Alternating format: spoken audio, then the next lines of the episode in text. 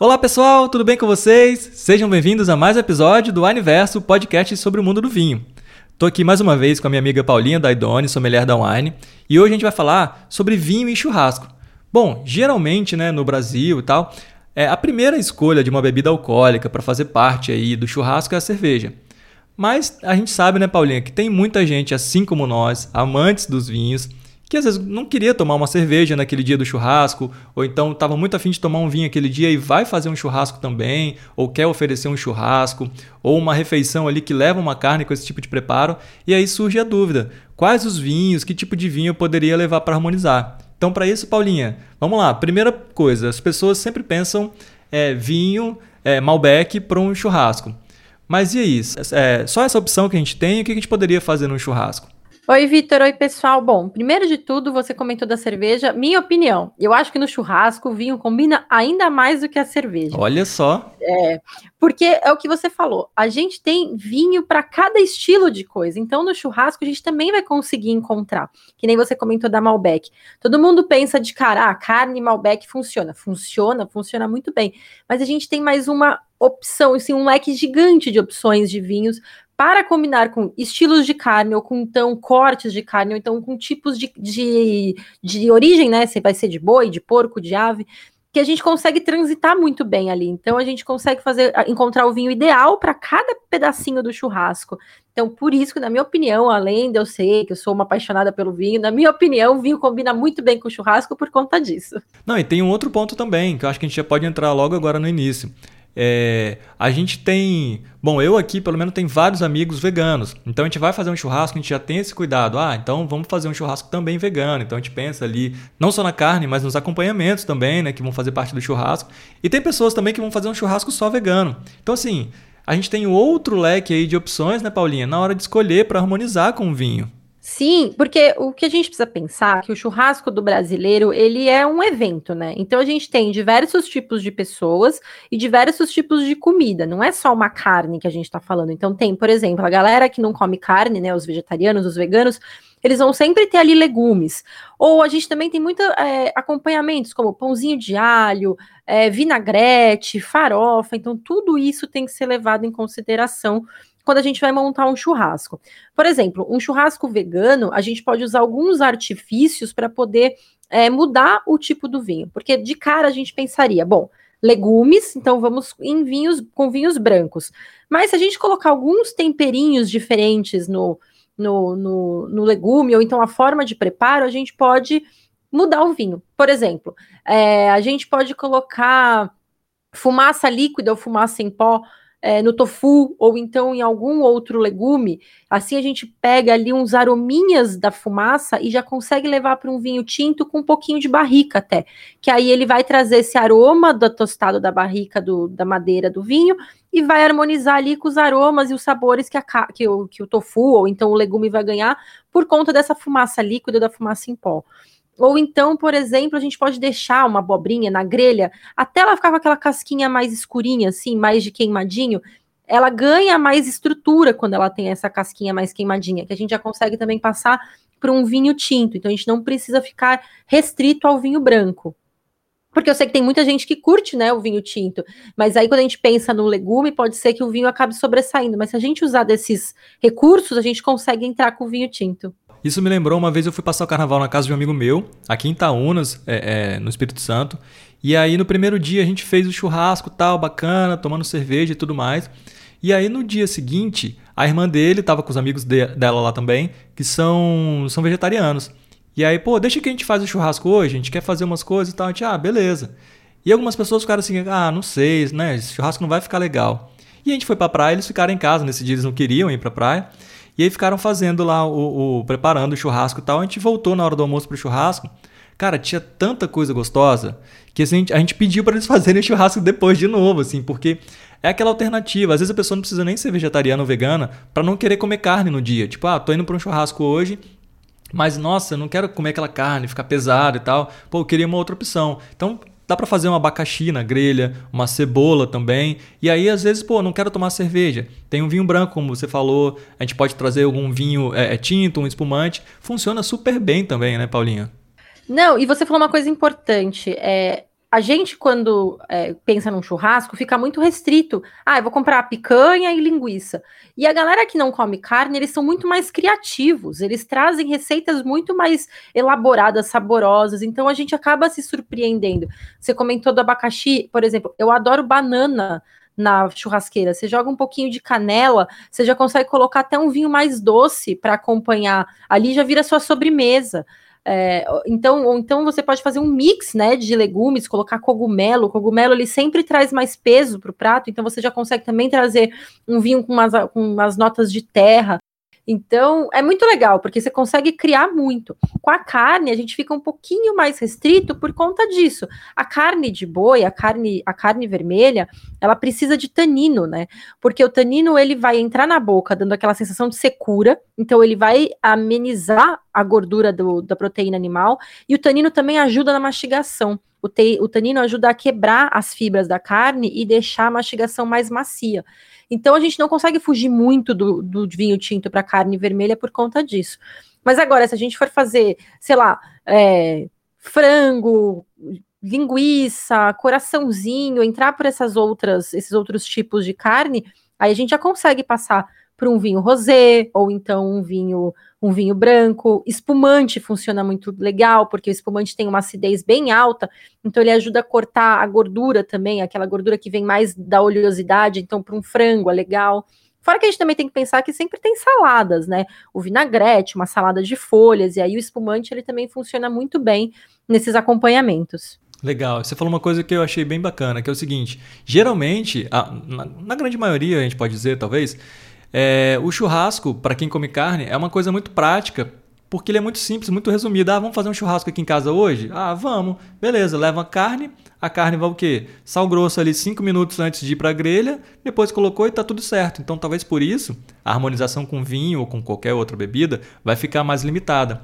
Já em churrascos mais é, diversificados, é o que você falou, a gente tem um tipo de tempero, né?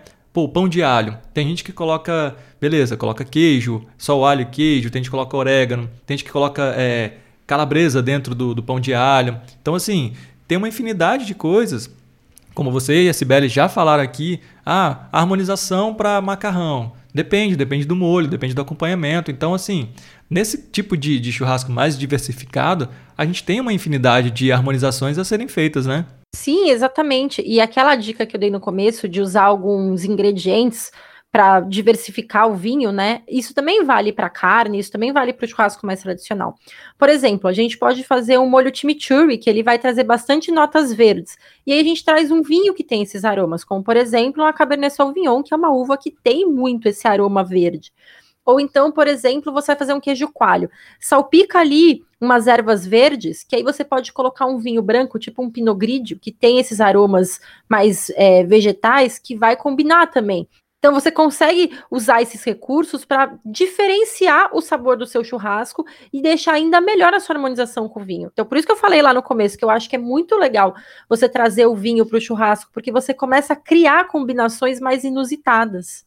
Nossa, eu fico pensando aqui, é, é, horrível a gente gravar esse podcast perto da hora do almoço, né? Porque a gente fala aqui de vários tipos de pratos de harmonização.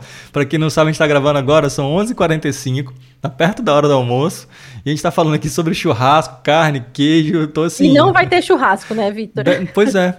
Podia ser um dia que tivesse churrasco, pelo menos para abrir uma tacinha, colocar uma tacinha de vinho ali e não vai ter. E eu acho que é, eu vou repetir a piada, acho que é por isso que a Sibeli não tá participando desse episódio também, porque ela não ia aguentar ficar falando de comida e não tá comendo junto com a gente. Ela foge de todo episódio que a gente fala de comida.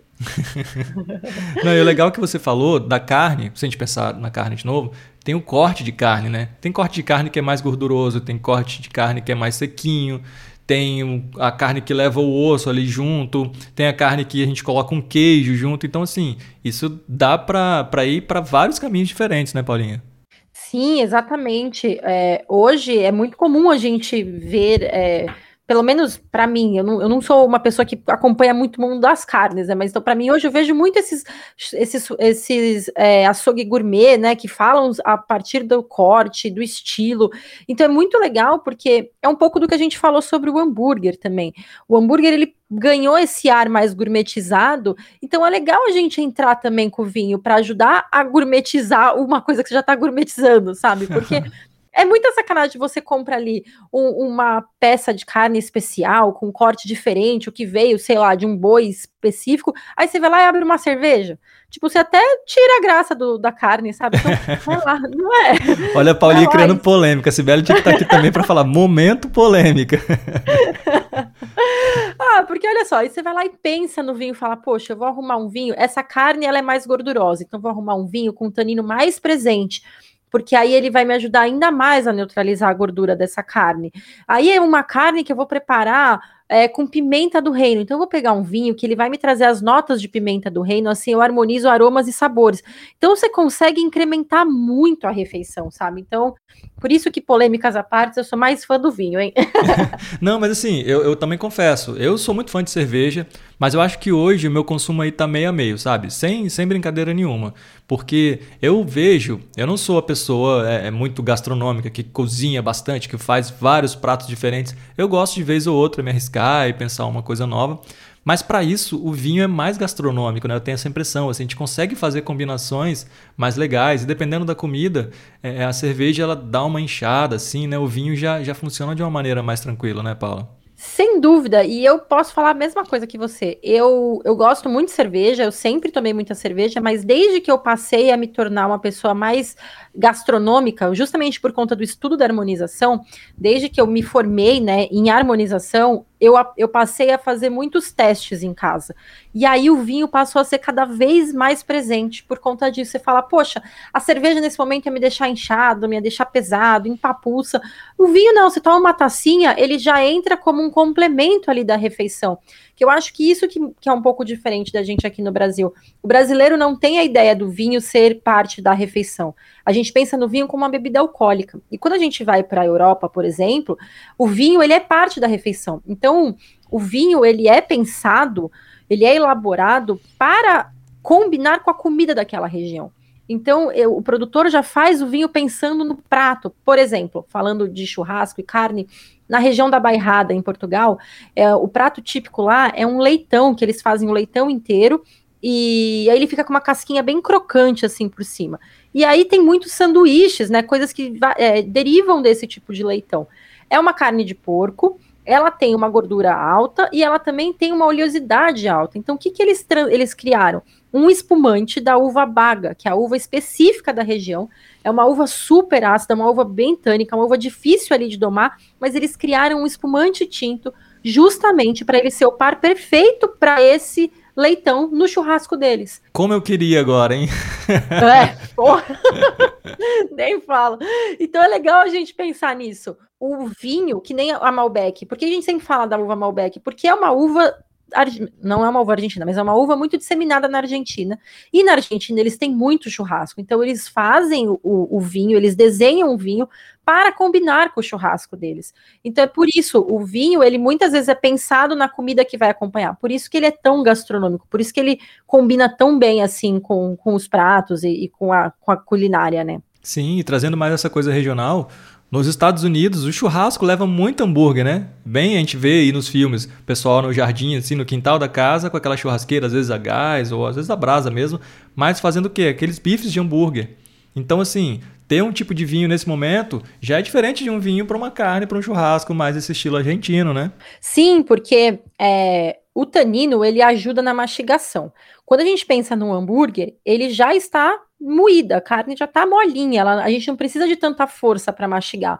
Então ali a gente não precisa de um vinho com tanto tanino quanto a gente precisaria para um vinho que vai acompanhar, por exemplo, uma carne mais fibrosa que vai vir da churrasqueira. A gente acaba perdendo um pouquinho de suculência, a carne fica um pouquinho mais rígida, então a gente ali vai entrar com um vinho com mais tanino do que o vinho que acompanha o hambúrguer, por exemplo. E isso também vale para por exemplo, se você vai fazer um hambúrguer de peixe, se você vai fritar ele antes de, ou ele vai ser só um filé, então é muito importante isso. Ah, eu vou comer um hambúrguer de peixe ou de frango. Ele é frito, né? Ele vem com aquela casquinha por fora, ou não, ele é um filé grelhado.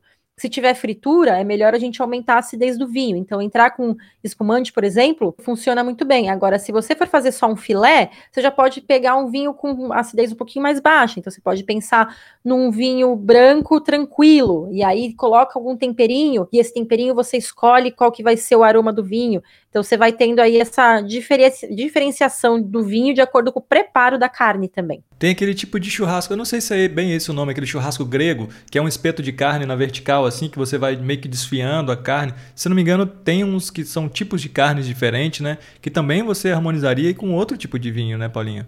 Sim, ah, esse churrasco aqui em São Paulo tem muito esse tipo de churrasco. E, e, eles levam muito molho, né? O tempero deles é forte. Normalmente você tem é, uma carne que já vem, porque o churrasco comum é o que você falou, é um sal grosso e pronto. Quando a gente passa para esses preparos, eles também já vêm acompanhados de algum outro sabor. Então a gente tem que levar isso em consideração. Então, por exemplo, se for um molho mais picante, se for um molho é, mais para as ervas. É uma carne que já está desfiada, então a gente não precisa de tanta força na mastigação. A gente pode ter um vinho mais com um teor de tanino menor.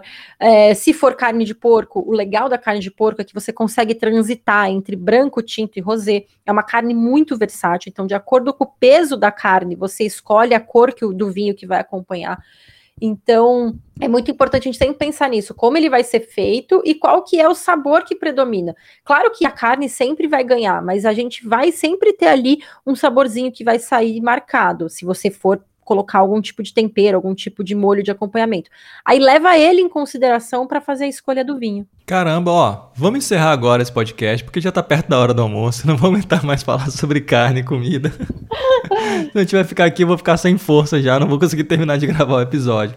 Mas muito legal, aprendi bastante também, de novo, mais uma vez com você, Paulinho, acho muito legal. E assim, esse episódio mais uma vez está recheado, assim, várias dicas de tipos de preparo diferente para churrasco, até inclusive dicas veganas, vegetarianas, que a gente consegue harmonizar com vários tipos de vinho. Então, vale a pena salvar esse episódio aí no, nos favoritos para poder voltar e ouvir de novo quando estiver perto de um churrasco, né? Porque com certeza não vai faltar dica. Ai, sem dúvida. E até antes de ir embora, eu vou dar uma última dica. Boa. Quando a gente pensa em churrasco, a gente muitas vezes faz churrasco de dia, no calor, no sol. Então prestem atenção no teor alcoólico do vinho. Prefira um vinho com teor alcoólico um pouco mais baixo, para não dar aquela sensação de quente, sabe? De você sentir o rosto queimando, porque o álcool aumenta a temperatura corporal. E se você já está num lugar com calor e você tomar um vinho muito alcoólico, pode não ficar muito gostosa essa sensação. Então, se for um tinto, aposta num tinto mais fresco, dá uma geladinha nele, teor alcoólico baixo, ou então abusa dos espumantes, espumante rosé, abusa bem dele, porque ele é fresco, então combina com uma tarde de sol, um churrasco à beira da piscina ou para quem for vegetariano ou for fazer um churrasco vegetariano vegano, os vinhos brancos vão super bem, combina com o nosso clima perfeitamente. Legal. Não, e outra dica é, geralmente churrasco no Brasil, ele dura muito tempo, né? Não é um jantar que durou uma hora, duas horas. Às vezes churrasco é uma tarde inteira. Então, assim, se a gente coloca um vinho muito pesado ou muito alcoólico, você consumir ele durante esse tempo todo, vai chegar uma hora que a gente não vai estar tá aguentando, né, Paulinha? Exatamente. É, depois você te, fica sentado, toma duas taças de um vinho alcoólico, a hora que você levanta, você vai ver o que vai acontecer. Exatamente. E aí, foi o que você falou, às vezes o churrasco dura a tarde toda. Você pode ir transitando também, vai mudando o vinho. Na entradinha, coloca ali um espumante para acompanhar o queijo, acompanhar um franguinho. Depois, na hora que o dia for caindo, a noite for chegando, aí entre lá com uma carne mais pesada e abre um vinho tinto. Também você consegue fazer um, uma, um evento diferente, assim, um evento mais gastronômico, né? Além da diversão do churrasco, você consegue trazer um toque diferente, assim. Sem dúvida. E a dica principal, independente da bebida e da, da harmonização, né, da comida que vai ter nesse evento, nesse churrasco, é toma água também. Porque você ficar esse tempo todo comendo comida pesada ou bebendo, consumindo bastante álcool, cara, tem que estar tá tomando água junto, porque senão vai chegar no final do dia, ou pior, aquela ressaca no dia seguinte não vai ser legal, né, Paulinha? Perfeito. Para cada taça de vinho, uma taça de água. É a melhor coisa para você ficar pleno, assim, no churrasco e não ter problema. Sem passar vergonha e sem passar mal, tá aí. É, sem ressaca no dia seguinte, por favor. Tá certo. Paulinha, então, obrigado mais uma vez. Vamos esperar você para um próximo episódio para trazer mais dicas super legais para todo mundo. Vitor, muito obrigada. Uma delícia sempre estar aqui com vocês. Valeu, galera, por acompanhar e até a próxima. Valeu, tchau, tchau.